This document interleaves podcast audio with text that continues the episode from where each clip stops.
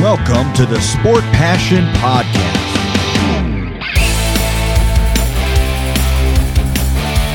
And here is your host, Lars Marendorf. Einen wunderschönen guten Tag und herzlich willkommen zum Sport Passion Podcast. Ein Team ist schon in der zweiten Runde der NHL Playoffs. Der beste Torhüter der Vorrunde steht vor dem Aus. Und auch ansonsten gab es jede Menge Themen rund um die anderen vier Serien, die ich heute besprechen werde. Das sind die Serien, die jetzt vier Spiele haben am Dienstag, den 10.05.2022. Und es geht los mit der Serie des besten Teams der Vorrunde, die Florida Panthers. Nochmal kurz zur Erinnerung: Spiel 1 4-2 für die Capitals, Spiel 2 ein souveränes 5-1 für die Florida Panthers. Dann zu Hause und damit geht es mit 1-1 nach Washington in die Hauptstadt. Und ja, Spiel 3 beginnt ideal, würde ich persönlich sagen, für die Florida Panthers. Ähm, zwar steht Ilya Samsonov bei den Capitals im Tor, aber die Panthers liegen früh vorne, nämlich genau nach 2 Minuten und 45 Sekunden. Und ja, das sieht so aus, okay, Favorit auswärts direkt in Führung. Sehr, sehr gut. Aber das war es dann im Grunde schon, wenn man sich dann das Spiel anschaut. Ähm, sie nehmen auch wieder einige Strafzeiten in der Partie. Die Capitals sind in der Lage, kurz vor Ende des ersten Drittels auszugleichen. Im zweiten Drittel dann durch äh, Markus Johansson und durch Trevor von Riemsdyk. Zwei Tore für die Capitals und ja, damit war die Nummer schon fast durch und spätestens beim Powerplay-Tor von Alex Ovechkin zum 4 zu 1, da war die Partie entschieden für die Washington Capitals. Was da wieder überrascht, ist so ein bisschen, wie frei Ovechkin da im Powerplay steht. Natürlich kann man jetzt sagen, klar, ist Überzahlspiel und die haben einen mehr auf dem Eis, die Capitals. Aber ich sage jetzt mal so, wenn es eine Position und einen Spieler gibt, den man da nicht freilassen sollte, dann ist es, glaube ich, Ovechkin genau auf der Seite an der Stelle im Überzahlspiel. Äh, er haut den da dann so ins Tor rein, dass Bobrowski da, glaube ich, gar nicht so richtig weiß, ob der jetzt drin war oder ob der wirklich schon an ihm vorbeigeflogen ist oder wo der Puck auch immer ist. Naja, am Ende steht ein 6 zu 1 für die Washington Capitals gegen die Florida Panthers. Und man fragt sich schon so ein bisschen, ob denn ja, der gute Andrew Brunette der richtige ist, denn äh, man sieht da auch schon wieder so ein bisschen, dass die Capitals die Matchups sehr gut spielen, dass Florida die Offensive nicht so generieren kann, wie sie das gewohnt sind, dass da eben sehr, sehr viel für die Washington Capitals läuft. Und ähm, natürlich musste auch einen guten Torhüter haben, Samsonov, da sehr, sehr gut unterwegs, 96% Fangquote. Aber trotzdem muss Florida ja irgendwann mal in der Lage sein, den Vorteil, den sie ohne Zweifel haben, was Geschwindigkeit betrifft, was Offensive betrifft, was auch die, Fäh die technischen Fähigkeiten betrifft, den müssen sie irgendwann mal ausspielen. Aber in der Partie gelingt ihnen das eben noch nicht und ja, die Washington Capitals erspielen sich eine 2 zu 1 Führung. Und dann geht es in Spiel 4 und das ist ein Spiel, wo die Florida Panthers ja, mit dem Rücken zur Wand stehen. Das müssen sie gewinnen, denn mit 1 zu 3 nach Hause zu fahren, hm, das wird sehr, sehr schwierig. Ähm, dann erste Drittel Führung durch die, äh, für die Capitals, TJ Oshie. Ähm, das können aber die Florida Panthers ausgleichen durch Carter Verhegi. Und ähm, ja, dann im letzten Drittel gibt es einen großen Check, bisschen Aufregung. Kuznetsov kommt an den Puck vorne, macht eine richtig schöne Bewegung, wartet Bobrowski aus da, bis der am Boden ist, hat da noch einen spitzen Winkel, schießt den Puck von außen rein. Die Capitals führen mit 2 zu 1. Und Florida nimmt dann relativ früh den Torhüter raus.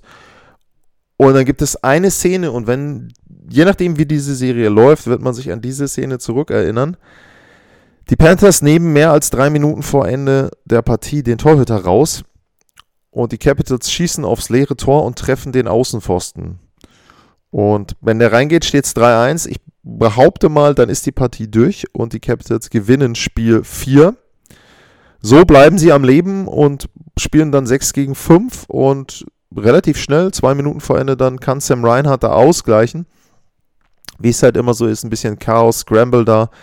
Ich glaube, der Puck wird erst abgefälscht und Reinhardt kann dann schießen. Um, Samsonov da ein bisschen verdeckt. Puck geht an Pfosten und rein. Also man sieht in den beiden Szenen, wie nah dann, ja, im Prinzip würde ich fast behaupten, ein Aus oder eben ein Weiterkommen schon liegen können. Denn bei 1-3 wird es natürlich sehr, sehr schwer für die Florida Panthers da, diese Serie für sich zu entscheiden. Es geht in die Verlängerung in Spiel 4. Carter Verhegi gewinnt dann das Spiel für die Florida Panthers. Und jetzt geht es mit 2-2 zurück nach Fort Lauderdale. Und im Grunde kannst du sagen, jo, ist ja nichts passiert. Ein Spiel auswärts gewonnen, alles bestens, wunderbar. Nur die Art und Weise, wie die Panthers im Moment auftreten, die sollte schon Anlass zur Sorge geben, denn die Capitals sind jetzt keine Mannschaft, wo man sagen muss, hey, ähm, da musst du in irgendeiner Form Angst vorhaben. Ähm, die waren in der Vorrunde schon nicht gut, vor allem speziell gegen Ende der Vorrunde. Ähm, wenn man jetzt guckt, Tom Wilson fällt seit dem Beginn von Spiel 1 im Grunde dann aus. Ich glaube, er hat das Tor gemacht und danach eigentlich gar nicht mehr richtig gespielt. Ähm, und spätestens ab Spiel 2 ja überhaupt nicht mehr dabei. Und trotzdem haben die Panthers wirkliche Probleme gegen die Capitals. Also ähm, das ist schon, finde ich, erstaunlich, wenn man weiß, was die eigentlich können, die Florida Panthers. Ähm, ich gucke auch gerade hier mal die Reihen durch. Also die erste Reihe ähm, von den Florida Panthers, die auftaucht bei ähm, bei den Reihenkombinationen, wenn man bei Expected Goals guckt, das ist die Reihe von Marchment, Landell und Reinhardt. Ähm, davor kommt aber schon eine Reihe von den Capitals.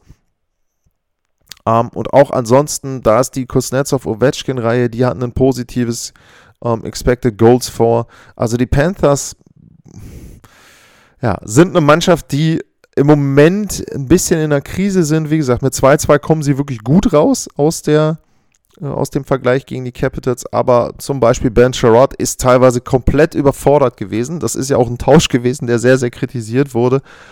Und äh, da muss man eben schon sagen, sie haben extremes Glück gehabt, die Panthers, dass sie mit 2-2 jetzt zurückkommen. Und ich erwarte jetzt wirklich mal eine überzeugende Leistung in Spiel 5. Ähm, wenn sie mit 2-3 nach Washington fahren, uh, also ähm, da kann es ganz schnell zu Ende sein. Ähm, Im Grunde, wie gesagt, vielleicht ist es auch ganz gut, dass sie jetzt zu Beginn solche Probleme haben, dass sie so eine Serie haben, wo sie sich wirklich durchkämpfen müssen, dass es nicht ein schnelles 4-0 ist und dass du dann im Prinzip, ich sag jetzt mal, fast unvorbereitet in die nächste Serie reingehst, sondern es ist vielleicht okay, wenn du jetzt so ein bisschen Widerstand hast, wenn du bestimmte Dinge umstellen musst, wenn du auch siehst, was eben in den Playoffs nicht geht und dich darauf dann einstellst. Ähm, vielleicht sehen wir auch irgendwas im Tor. Also Sergei Bobrowski wirkt für mich nicht so wirklich zuverlässig. Ich meine, 14 ähm, Schüsse hat er gehalten, zwei Gegentore bekommen, jetzt auch in Spiel 4. Ich weiß nicht, ob ich da mal was anderes versuchen würde äh, anstelle der Florida Panthers, aber ja, spannende Serie, also deutlich knapper, als ich gedacht hätte. Klar, ich habe nicht erwartet, dass es ein Sweep wird, aber dass jetzt da die Capitals im Grunde fast mit 3-1 nach vier Spielen dastehen. Das hätte ich nicht vorher gesehen. Also bin ich sehr, sehr überrascht vom bisherigen Verlauf der Serie. Die zweite Serie im Osten, das ist die zwischen den New York Rangers und den Pittsburgh Penguins. Und auch da kurz der Blick darauf, wie es denn aussah. Die Penguins gewinnen 4 zu 3 Partie 1 nach drei oder in der dritten Verlängerung. New York kontert mit einem 5 zu 2, was schon relativ deutlich war. Und dann gibt es Spiel 3 und Spiel 4 in Pittsburgh. Spiel 3 war eine sehr, sehr interessante Partie. Da ging es ja hin und her. Wenn man sich den Spielverlauf anguckt, 1-0, 1-1, dann 4-1 nach dem ersten Drittel für die Pittsburgh Penguins. Also da sah es dann schon so aus, als ob sie die Partie frühzeitig für sich entschieden haben. Und es wirkte so ein bisschen, als ob Igor Shosturkin ein bisschen überspielt war, müde war, was auch immer. Ich meine, ich will jetzt nicht sagen, dass er bei jedem Gegentor irgendwie Schuld hatte, aber er hat halt vier Gegentore im ersten Drittel bekommen. Wird dann auch ausgetauscht äh, von Gerard Gallant. und geht dann eben raus, bekommt eine Pause. Es gab auch vorher Befürchtungen, dass er, weil er ja in dieser in diesem äh, Spiel mit drei Overtimes dann sehr, sehr viele Schüsse auch bekommen hat, dass er da einfach ja, ein bisschen müde ist eben. Und das zeigte sich vielleicht hier in dem ersten Drittel. Er geht raus, ähm, Georgiev kommt rein und die Rangers schießen Tore, ähm, gleichen dann die Partie tatsächlich aus. Äh, durch einen Shorthander von Andrew Cobb dann zum 4 zu 4, also das Momentum, wenn man das so will, in dem Spiel ganz klar dann auf Seiten der Rangers. Äh, dritte ähm, Drittel dann auch nochmal, wo man sagen muss, okay, ähm, da sind sie ja sehr, sehr gut mit dabei und ähm, beginnen eigentlich gar nicht schlecht. Aber die Pittsburgh Penguins schießen dann letzten Endes das 5 zu 4 und gewinnen die Partie dann mit 7 zu 4. Also sehr, sehr viele Tore da in dem Spiel. Und ähm, was eben erstaunt ist, dass die Penguins, obwohl sie mit Louis Domingue ihren dritten Torhüter drin haben, trotzdem, sage ich mal, sehr, sehr gut agieren können, dass sie da nicht so die Probleme haben. Selbst dieser Lauf dann zum 4-4, also dass die Rangers da zurückkommen, da sieht man eben dann auch die Erfahrung der New York Rangers, äh, der New York Rangers nicht eben, sondern äh, der Pittsburgh Penguins, dass sie dann in dem Fall sehr, sehr gut reagieren können, dass sie da in der Lage sind, ähm, sich auch nicht aus der Ruhe bringen zu lassen bei 4-4, dann eben selber wieder kontern und selber wieder dann eben auch diese Partie, ja, letzten Endes erneut für sich dann entscheiden können. Auch wenn die Rangers die Partie jetzt mit 4-7 dann vergleichsweise deutlich verloren haben, wenn man mal auf die Chancen guckt, da war das Verhältnis bei Hochkarätern 16 zu 17. Also äh, das war durchaus etwas, wo man sagen kann, hey, New York hatte im Grunde im Spiel 3 vielleicht sogar die besseren Torchancen, mehr Torchancen, aber du musst sie dann eben letzten Endes auch machen. Und bei 5 gegen 5 sind sie weiterhin sehr, sehr schlecht unterwegs. Und ja, wie gesagt, Chesterkin hat sie da eben nicht in dem Fall dann rausholen können aus, der, aus dem Spiel. Georgiev dann am Ende auch nicht. Und damit äh, 2-1 Führung für die Pittsburgh Penguins und dann kam Spiel 4 und ja, Spiel 4 ging im Grunde so ähnlich los wie Spiel 3. 1-1, ähm, dann 4-1 für die New York Rangers relativ schnell und dann 4-2 und danach ging es dahin. 5-2, 6-2. Am Ende war es ein 7 2 für die Pittsburgh Penguins. Und wenn man gedacht hat, Igor Shosturkin hatte nach Spiel 3 vielleicht einen kleinen Knacks weg, dann muss man sich jetzt, glaube ich, richtig Sorgen machen. Er hat dann tatsächlich sogar diesmal zwei Drittel gespielt. Ähm, da stand es dann 6-2. Dann ist er wieder raus und man muss jetzt natürlich sagen, man darf nicht den Fehler machen und alles an ihm festmachen, denn wenn man sich für das Spiel dann die Torchancen anguckt, dann wird relativ deutlich, dass die Rangers ihn im Prinzip quasi alleine gelassen haben. Da ist das Torchancenverhältnis, was hochkarätige Torchancen betrifft, bei 22 zu 2.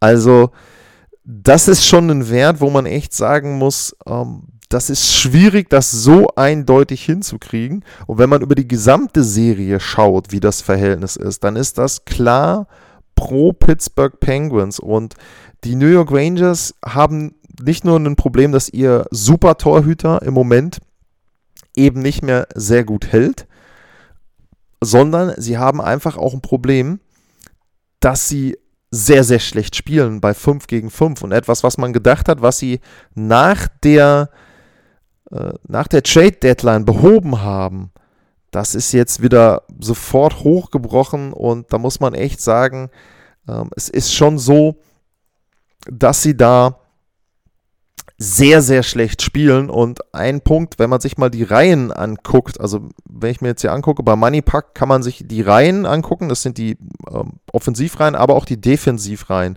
Und wenn man sich da anguckt, die Reihenkombinationen bei Expected Goals Against, also wie viele Tore hätten diese Reihen bekommen müssen aufgrund ihrer Leistung, dann sind bei den, ja, ich will nicht sagen Top 10, sondern bei den Worst 10, also bei den schlechtesten 10 Reihen, sind zwei Reihen der New York Rangers dabei, nämlich die erste Reihe Panarin, Strom und Cobb und die zweite Reihe Kreider, Zibanejad und Vetrano und zwei Defensivpaare, äh, Jacob Miller, äh, äh, äh, Miller und, und Truba. und Lindgren und Fox. So, das ist sogar bei den acht schlechtesten Reihen sind vier von New York. Und da kann man, glaube ich, schon so ein bisschen feststellen, wie schlecht die spielen. Jetzt kann man natürlich sagen, naja, ähm, zum Beispiel ist ja auch eine Reihe von oder ein Defensivpaar von Edmonton dabei. Die haben aber zumindest einen Offensivwert von 4,4 und haben dann defensiv 3,5. Da kannst du sagen, jo, ist zwar defensiv schlecht, aber offensiv wird es ausgeglichen. Bei New York wird es eben so gut wie gar nicht ausgeglichen, sondern der offensive Wert ist vielleicht teilweise okay, aber de der defensive Wert ist einfach grottenschlecht und die Rangers haben ein riesiges Problem jetzt. Ich weiß auch nicht, ob man vielleicht dann in Spiel 5 Georgiev erstmal spielen lässt. Nicht, weil ich jetzt sagen will, dass Shesterkin ihnen die Spiele verliert. Also, wenn man zum Beispiel mal guckt, um, ähm, Goals saved above average, da ist äh, Igor Shesterkin sogar noch besser als äh, Louis Domingue. Nur, äh, wie gesagt, wenn die ganze Mannschaft halt einfach schlecht spielt, dann bringt dir das nichts. Wenn, wenn man jetzt sagt, keine Ahnung, Louis Domingue kriegt 20 Schüsse aufs Tor und lässt davon irgendwie drei rein, naja, hm, ist halt schlecht. Aber äh, wenn jetzt zum Beispiel Schusterkin 40 Schüsse kriegt und lässt davon fünf rein, dann verlierst du das Spiel eben ganz einfach. Und wie gesagt, er spielt nicht gut, aber die Rangers insgesamt als Team sehr, sehr schlecht. Und äh, Florian Giftthaler, ähm, der hat da auch seinen seinen Hot oder seine These erneuert. Äh, die Penguins gefallen mir richtig gut und der Großteil des Teams weiß, wie man Titel gewinnt. Ja, gar keine Frage. Also, ähm, das ist wirklich so. Nur, man muss eben auch gucken, was ist das jetzt für ein Gegner. Die Rangers ein sehr unerfahrenes Team. Die haben eben wenig Leute, die wissen, wie man Titel gewinnt. Und ja, das zeigt sich jetzt in aller Deutlichkeit und auch deutlicher und schneller, als ich das gedacht hätte. Jetzt, wenn man dann eben die nächste Runde genommen hätte, da hätte ich durchaus, erwartet, dass sie dann Probleme bekommen, wenn sie dann einen anderen Gegner bekommen, die Rangers. Aber dass das jetzt gegen Pittsburgh schon so zutage tritt, also pff, äh, da muss ich echt sagen, das ist für mich bemerkenswert, bemerkenswert schlecht, äh, muss man da deutlich feststellen. Und ja, die Rangers mit dem Rücken zur Wand und so wie es im Moment aussieht, kann ich mir nicht vorstellen, dass Pittsburgh sich diese Serie jetzt nochmal irgendwie nehmen lässt. Ich will jetzt einfach mal gucken, wie sieht es eigentlich aus bei den Statistiken bei den Penguins. Da müssten ja diverse, ja, schon zweistellige Punkte haben, würde ich jetzt fast behaupten. Bei Crosby, ähm, denke ich mal, wird das so sein. Und vielleicht auch ein oder andere. Ah, neun hat er nur. Also vier Spiele, neun Punkte. Sidney Crosby, Jake Künzel, vier Spiele, sechs Punkte. Und was halt auch bemerkenswert ist, es sind einfach unheimlich viele Spieler bei Pittsburgh, die Punkte haben und die auch getroffen haben. Denn Carter hat drei Tore, ähm, Evan Rodriguez hat zwei Tore und so weiter und so weiter. Das immer mal wieder, Danton Heinen hat zwei Tore. Also es ist echt so, äh, Pittsburgh, und das ist ja dann auch gefährlich, du gibst allen, du gibst dem gesamten Gegner, gibst du Selbstvertrauen, wenn du Spiele dann so verlierst. Und ähm, ja, also erstaunlich, wie schlecht die New York Rangers defensiv da spielen. Dann geht's weiter mit der nächsten Serie. Die Colorado Avalanche gegen die Nashville Predators. Und auch da kurz zur Erinnerung, wie stand's da? Colorado eröffnet Spiel 1 mit einem lockeren 7 zu 2. Eröffnet die Serie mit einem lockeren 7 zu 2 in Spiel 1, gewinnt dann nach Verlängerung Spiel 2 mit 2 zu 1 und dann ging es in Spiel 3 und 4 nach Nashville. Und Spiel 3 da war es so, ähm, Colorado wieder mit einem idealen Start, würde ich sagen, 2-0 vorne. Äh, Matt Duchesne dann mit einem schönen, ähm, schönen Tor zum 2 zu 1 und dann direkt auch zu Beginn des äh, zweiten Drittels relativ früh der Ausgleich. Ähm, die Avalanche dann wieder mit der Führung, wieder der Ausgleich für die Nashville Predators und zu dem Zeitpunkt war es so, bis dahin sind von den sechs Toren, die zu dem Zeitpunkt gefallen sind, also stand 3-3 Mitte des zweiten Drittels, da waren fünf im Powerplay gefallen, also ein einziges Tor bei 5 gegen 5 von Matt Duchesne und 3-3 stand und da hatte man so ein bisschen das Gefühl, ja, jetzt könnte es vielleicht kippen, Nashville, wenn sie denn mal eine Führung haben, ne, sie hatten noch gar keine Führung in der Serie, aber dann gibt es ein Tor von Gabe Landeskog zum 4 zu 3. Da hatte ich gestern schon kurz zugesagt. Äh, da war es dann so, dass Arturi Lekkonen bremst und ja, in Ingram rein bremst fast, aber er wird da eben auch geschoben und ähm, letzten Endes bei dem Tor haben die Schiedsrichter dann entschieden, dass es eben so war, dass er da nichts gegen machen konnte, dass es kein Goaltender in, oder äh, kein Goaltender Interference ist und dass eben dann dieses Tor bleibt. Und ich muss sagen, war für mich sehr grenzwertig. Ähm, hat mich eigentlich fast überrascht, dass sie da gesagt haben, dass das Tor nicht zählt. Äh, dass das Tor zählt. Ähm, ich hätte erwartet, dass es nicht zählt, aber Challenge von Nashville, es zählt und dann natürlich direkt obendrauf die Höchststrafe, dann ist Powerplay für Colorado, wobei man da sagen muss, ähm, da war es dann kein Power rausgespieltes Powerplay-Tor für die Fs, sondern ganz klarer Torwartfehler von Ingram ist da hinterm Tor, schiebt den Puck dann irgendwie so halb vors Tor, Nazim Kadri kriegt den, schiebt ihn ins leere Tor rein, es steht 5-3 für die Fs, 5-3 auch nach zwei Dritteln und die Partie ist dann durch, dann kommt noch äh, Devon Tace mit einem richtig schönen Schlagschuss. Ähm, aber auch der rutscht dann Ingram unten durch. Also man hat dann schon gesehen, Ingram ist eben dann auch nicht der Torhüter, der dir ein Spiel klauen kann. Am Ende ist es ein 7 zu 3 für die Avalanche. Das zweite Mal in der Serie sieben Tore und es steht 3-0 und Nashville eben dann ganz klar mit dem Rücken zur Wand vorm Playoff aus. Dann kommt Spiel 4. Um, ähm, ach so, ah, stimmt gar nicht. Hab eine wichtige Szene vergessen. Nicht für das Spiel, weil ähm, da hat es keine Auswirkungen gehabt. Aber vielleicht ne, wusste man da noch nicht für die Playoffs. Äh, und zwar ist es so, dass Darcy Kemper, der Torhüter der Avalanche, der bekommt Ende des ersten Drittels, als es noch 2-1 steht, bekommt er den Schläger durch seine Maske durch.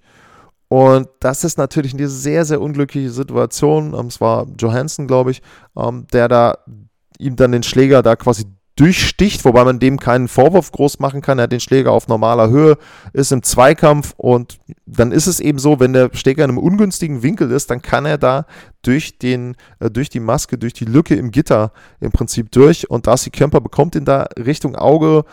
Es sind natürlich ja, erstmal Szenen, die man überhaupt nicht sehen will. Er ist dann schmerzverzerrt am Boden, wird behandelt oder auf dem Eis genauer am Bo äh, wird dann behandelt und es ist dann aber so, ähm, dass er rausgeht und äh, Pavel Francouz kommt rein. Der macht zwar auch keinen super sicheren Eindruck, aber es reicht dann eben für Colorado, um Spiel 3 zu gewinnen. Die große Frage danach war aber natürlich, was ist mit Darcy Kemper? Ist der schwer verletzt oder nicht? Entwarnung erstmal für die Fs. Er ist nicht schwer verletzt, war aber dann unklar, ob er überhaupt spielen kann in Spiel 4. Er hat dann wohl geschwollenes Auge, rundherum war eben oder ist eben wohl ein bisschen blau. Aber er hat dann nicht gespielt in Spiel 4 und Colorado dann also mit Pavel Franzus. Spiel 4 beginnt aber im Grunde so, wie die anderen Spiele auch begonnen haben. Führung für die Fs direkt zu Beginn. Äh, Andrei Burakowski da. Ähm, dann erstaunlicherweise erstmal gar keine Tore in Überzahl, wo wir ja in den anderen Partien relativ viele Tore in Überzahl hatten, gab es da keine. Es gab auch relativ viel, äh, wenig Strafen in Spiel 4. Die Fs gehen einmal in Führung, Ausgleich, Nashville 1-1 nach einem Drittel, nochmal Führung für die Fs, wieder Ausgleich. Und zu Beginn des letzten Drittels geht dann Nashville zum ersten Mal in Führung. Philipp Forsberg mit seinem ersten Tor. Um, er ja auch so ein bisschen eine Personalie gewesen, wo man sich fragen musste, während der Saison wird Nashville den behalten, der Vertrag läuft ja jetzt aus und da gab es ja auch Gerüchte, ihn zu tauschen und sie haben ihn ja behalten, unter anderem um vielleicht mit ihm einen tiefen Playoff-Run zu haben. Und da ist natürlich jetzt besonders schlecht gewesen, dass er in den ersten drei Spielen überhaupt nicht getroffen hat. Hatte ja 40 plus Tore in der regulären Saison, macht jetzt sein erstes Tor. Nashville erstmals in Führung und da hatte man so ein bisschen das Gefühl, okay, es könnte jetzt sein, dann gewinnen sie Spiel 4. Colorado lässt da ein bisschen schleifen, aber ähm, Tace mit dem Ausgleich und dann das 4 zu 3 äh, durch Valery Nishushkin, aber das war nicht so bemerkenswert, dass der das Tor gemacht hat, sondern die Vorbereitung von Kale McCarr war halt wieder einfach großartig. Da mit einem Fake äh, dann außen an der Bande, so ähnlich wie das äh, Tor nach Verlängerung gegen Chicago in der regulären Saison. Ein Fake geht dann in Richtung Ingram, der Verteidiger rückt rüber, lässt Nishushkin auf der anderen Seite freistehen. Makar mit dem Pass genau passend, genau auf den Schläger. Und das ist, also wenn man sich das anguckt, äh, Nishushkin jubelt schon, da ist der Puck gerade so ein Zentimeter über die Linie, aber dem ist vollkommen klar, der ist sowieso drin. Er hat so viel Platz, dadurch, dass Makar diesen, diese großartige Szene auf der anderen Seite hatte, diesen großartigen Move. Und ja, Colorado macht das 4-3, macht nachher dann äh, durch Nathan McKinnon im Powerplay einen Empty Net Goal, weil Nashville natürlich alles versucht. 5-3, McCarr mit zwei Vorlagen, einem Tor selber. Überragendes Spiel wieder vom Verteidiger. Und Colorado gewinnt 5-3 in Spiel 4 gewinnt die Serie mit 4 zu 0 und das ist jetzt das zweite Jahr hintereinander, dass sie in der ersten Playoff-Runde mit äh, 4-0 gewonnen haben. Und da ist es dann so, ähm, dass ein Coach recht hatte mit seiner Prognose. Und das war Daryl Sutter, der Coach der Calgary Flames. Er hatte recht, dass die erste Runde für wen auch immer äh, dann ähm, es zur Wildcard reicht, eine Verschwendung ist. Allerdings lag er falsch bei der Anzahl der Tage. Er, er hat ja gesagt, äh, die erste Runde wäre für ein Wildcard-Team eine Verschwendung von acht Tagen. Es waren sieben Tage, die die Serie gedauert hat. Also 4 zu 0 für Colorado. Die Fs damit wieder mal in der zweiten Runde. Das war nicht das Problem in den letzten Jahren. Jetzt kommt die problematische Serie, aber sie müssen jetzt natürlich erstmal warten, wer da als Gegner kommt. Das wird entweder St. Louis oder Minnesota sein. Da gibt es mindestens noch zwei Spiele. Und deswegen kann Colorado sich jetzt so ein bisschen ausruhen, was natürlich ganz gut ist, damit sie zum einen natürlich sich jetzt ein bisschen erholen können, zum anderen aber auch die Verletzten eben dann vielleicht zurückkommen. Ähm, ich habe es gesagt, Darcy Kemper mit seinem Auge, das wird jetzt sauber auskuriert. Also da dann denke ich kein Problem.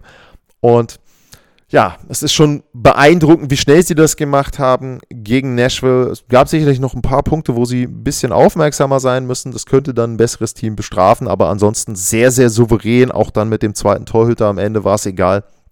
Und wenn man sich eben auch die Ergebnisse anguckt, 7-2, 7-4, 5-3, dann das 2-1 selbst war ja trotzdem so, dass sie da klar das bessere Team waren. Also dieser Sweep war schon verdient. Das war jetzt nicht so ein glücklicher Sweep, den es auch manchmal gibt, wo einfach der Puck dann für dich reinfällt, für den Gegner nicht, sondern verdiente Erstrunden, verdienter Erstrundensieg für die Avalanche und bei Nashville, ich werde ja dann auch noch Folgen machen zu den Teams, die rausgeflogen sind, aber man kann da schon sagen, die Saison war an sich, finde ich, okay. Ähm, Roman Josie, Roman Josie da eine sehr, sehr überragende Spielzeit absolviert, wird wahrscheinlich die Norris Trophy bekommen, aber letztlich für die Playoffs reicht es nicht.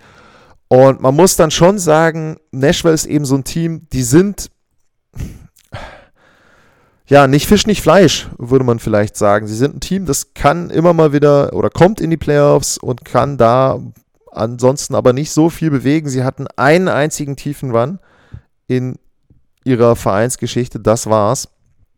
Und die Frage ist eben, ob man dann wirklich mal vielleicht sagen muss, okay, wir bauen da komplett neu auf. Auf der anderen Seite, soweit ich das mitkriege, sind diese beiden Playoff-Heimspiele so ertragreich und so wertvoll für die Franchise, dass sie dann vielleicht sagen, naja, komm, äh, wenn wir so wie letztes Jahr vielleicht eins davon gewinnen oder zwei, dann können wir noch ein drittes Heimspiel haben. Und das bringt uns richtig Kohle. Das ist besser, als zu sagen, wir sind irgendwie, keine Ahnung, zwei, drei, vier Jahre schlecht und wer weiß, ob wir dann das Team wieder aufbauen können. Also ja, eine Mannschaft im Niemandsland der NHL und ob du da sein willst, das weiß ich nicht. Daryl Sutter hatte ich eben erwähnt und das ist ein gutes Stichwort. Es geht jetzt weiter mit der letzten Serie, die ich heute betrachten will und das ist die zwischen den Calgary Flames und den Dallas Stars und auch da einmal kurz abholen. Wie sah es aus nach den ersten beiden Spielen? Wie ging es jetzt dann weiter? Und nach den ersten beiden Partien stand es 1-1. Es gab ein 1 0 für die Flames in Spiel 1. Es gab ein 2 0 für Dallas in Spiel 2.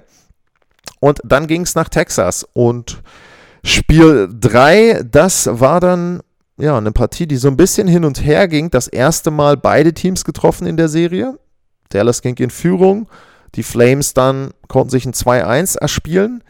Aber am Ende war es dann einer, den ich auch schon erwähnt hatte, auch in der Vorschau. Joe Pawelski mit dem Tor zum 2-2 und mit dem Tor zum 3-2. Also der Veteran da wieder mit seinem bemerkenswerten Torriecher. Ich glaube, eines ein Rebound, ähm, das andere auch in der Nähe vom Tor. Also sehr, sehr gut da im Slot-Area wieder.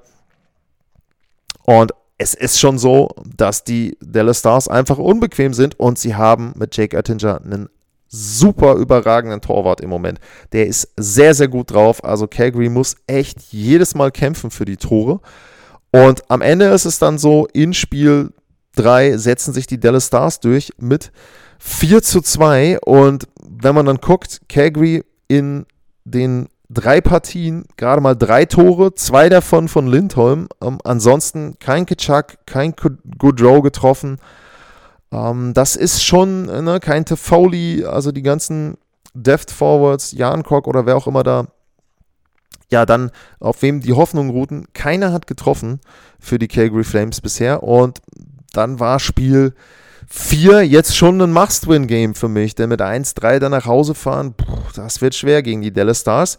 Und auch da war es so, dass Ettinger im ersten Drittel die Calgary Flames ziemlich zur Ver Verzweiflung gebracht hat, glaube ich. Also es gab diverse Szenen, auch in dem Spiel, auch in Spiel 3, wo die Spieler, wo Flames alleine auf ihn zufahren und er macht halt einfach den Save. Ähm, hatte in dem Spiel dann, ich nehme es mal vorweg, in Spiel 4 hatte er 50 Saves. Also da sieht man schon, wie viele Schüsse auch die Flames dann abgegeben haben. Und es dauerte dann bis zur Mitte des Spiels im zweiten Drittel, dass Rasmus Anderson, äh, Rasmus Anderson da durch ein Powerplay-Tor endlich den Bann brechen konnte. Erster Punkt von Tyler Toffoli da auch 1 zu 0 für die Calgary Flames. Und was man sagen muss, was zwei Dinge sind bemerkenswert. Einmal, wie gut die Dallas Stars ihren Stil einfach durchziehen können. Ich habe es erwähnt, es ist einfach nicht schön, aber sie machen es. Äh, und das zweite ist, wie geduldig die Calgary Flames gespielt haben. Denn im Grunde könnte man ja schon erwarten, du spielst in Spiel 3 nicht schlecht, du verwertest aber deine hochkarätigen Torchancen nicht. Du spielst in Spiel 4 auch wieder nicht schlecht. Es steht aber wieder 0-0 relativ lange und sie sind wirklich, wirklich geduldig. Und dann ist es so am Ende, letzte Drittel, dann gibt es einen Penalty-Shot für Johnny Goodrow und da hat man dann auch so, okay, das könnte jetzt eine entscheidende Szene sein, denn wenn Oettinger den wieder hält, äh, wieder einen Breakaway ist es ja dann quasi, äh, gegen die Calgary Flames halten kann, dann könnte das wieder kippen, das Spiel, aber da ist es dann so, Godreau macht das Tor, Linton macht dann sein drittes Tor dahinter, direkt zum 3 zu 0. Die Partie ist im Grunde durch. Tyler Sagan macht dann zwar noch ein Überzahltor, aber gibt am Ende auch noch wieder einen Schuss ins leere Tor von äh, Backlund. Und ja, die Calgary Flames gewinnen 4-1. Und auch da muss man eben sagen, ähm, das ist eine sehr, sehr zähe Serie. So ein bisschen jetzt so gegen Ende, würde ich mal sagen, hat sich geöffnet, Spiel 3, Spiel 4. Äh, wenn man dann mal auf die Torchancen guckt, ich will mal einmal raufgucken hier äh, bei 5, oder ich nehme immer mal alle Situationen, ähm, dann ist es so, dass sich das Ganze schon ein bisschen geöffnet hat. Ich hatte die ersten beiden Spiele erwähnt, da waren es, äh, also das Verhältnis war 4 zu 5 in Spiel 1 bei den Torchancen aus Sicht von Calgary, 10 zu 7 in Spiel 2. Und wenn man jetzt auf Spiel 3 und Spiel 4 guckt, Spiel 3 war es 25 zu 19 da war es aber eben so, dass sie ihre Chancen nicht gemacht haben. Und Spiel 4 war auch wieder 25 zu 11. Da haben sie ihre Torchancen gemacht, die Calgary Flames. Es geht jetzt mit einem 2 zu 2 zurück nach Kanada. Und ja, das ist eine sehr, sehr harte Serie, sehr, sehr geduldige Serie. Also hart in dem Sinne, weil du einfach gegen die Stars immer wieder andere musst. Du musst gegen Oettinger immer wieder versuchen, dich nicht rausbringen zu lassen. Also Toffoli hatte da auch eine Szene, wo Lucic ihm quasi einen Empty Net vorbereitet und Oettinger zack den Handschuh da noch reinhält und Toffoli schießt dann da rein in das Spiel 4. Ähm, also da musst du echt Geduld beweisen und nicht verzweifeln. Und ähm, um das mal einzuordnen, was Oettinger bisher gebracht hat, ähm, in vier Partien hat er einen Goals Saved Above Average von 4,5. Man muss allerdings auch eine Sache erwähnen. Äh, Jacob Markström ist nicht viel schlechter. Der hat 3,3.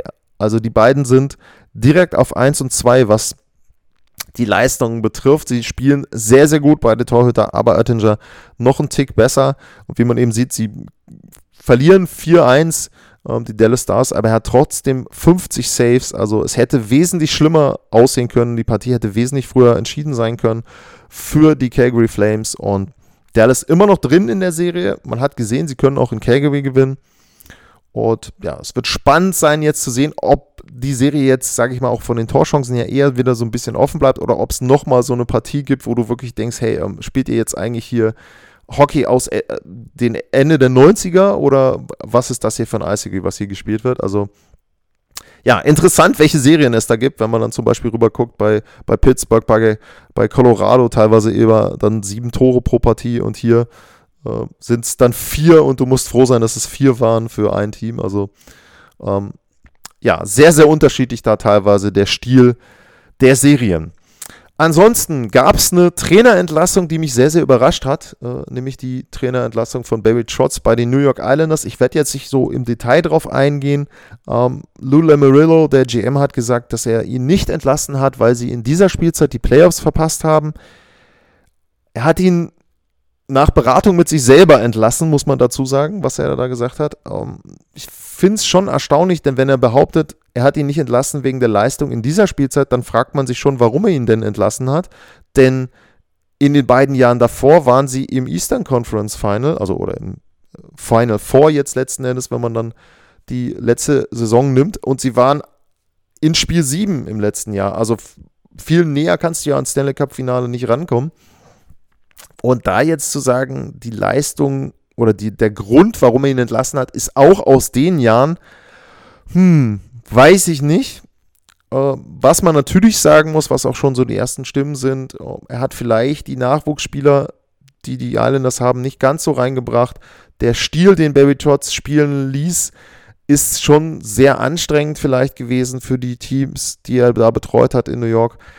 Ja, weiß man nicht. Mal gucken, was so in den nächsten Tagen noch rauskommt bei den New York Islanders. Aber es hat mich wirklich sehr, sehr überrascht. Ich hätte dann eher gesagt, sie verlängern vielleicht dann nach der nächsten Spielzeit den Vertrag nicht. Barry Trotz ist noch unter Vertrag bei den Islanders, also bekommt jetzt noch 4 Millionen, es sei denn, ein Team verpflichtet ihn. Da gibt es schon ganz, ganz starke Gerüchte, dass das die Winnipeg Jets sein sollen. Er kommt aus der Nähe von Winnipeg, drei Stunden weg, äh, glaube ich, geboren.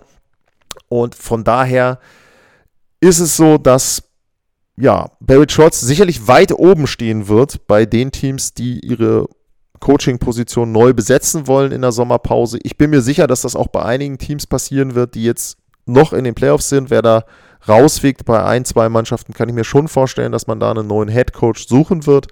Und auch da wird Barry Trotz mit vorne auf der Liste stehen. Er kann sich das, glaube ich, sehr, sehr gut aussuchen, wo er hingehen möchte. Und er ist ja gar nicht gezwungen, wie gesagt, ne? hat ja noch Vertrag, kann also da sich das schön raussuchen, die ideale Situation. Und ich glaube, dass man Barry Trotz relativ schnell wieder hinter der Bande eines NHL-Teams sehen wird. Das war's für heute zu vier Playoff-Serien. Eine ist durch. Wir haben die erste Mannschaft in Runde 2. Bei allen anderen Serien gibt es mindestens noch Spiel 5, bei den meisten sogar Spiel 6. Und da freue ich mich noch drauf. Gibt weiter viel, viel Eishockey zu sehen. Ich wünsche euch viel Spaß dabei. Vielen Dank fürs Zuhören. Bleibt gesund und bis zum nächsten Mal. Tschüss.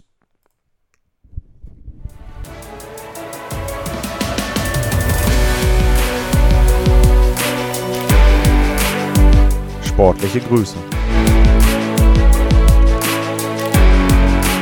Das war's, euer Lars.